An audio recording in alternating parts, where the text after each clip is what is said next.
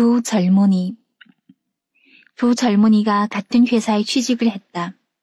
그런데 얼마 지나지 않아 한 젊은이가 승진을 했다. 사장이 불공평한 대우에 불만을 품은 다른 한 젊은이가 사장을 찾아가 따졌다.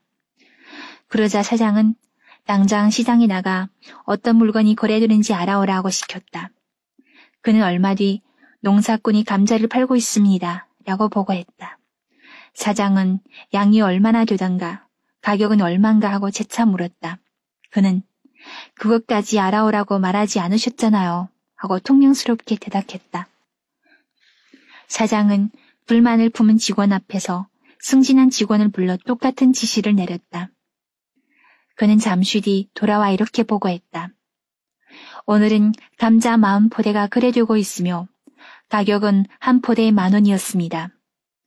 그리고 감자 하나를 내보이며 품질에 비해 가격이 저렴합니다. 사두면 큰 이익이 될 겁니다. 라고 제안했다. 사장은 불만 점수로 가득한 직원을 향해 말했다. 왜 자네가 적은 월급을 받을 수밖에 없는지 알겠나? 젊은이는 고개를 숙이고 아무 말도 할 수 없었다.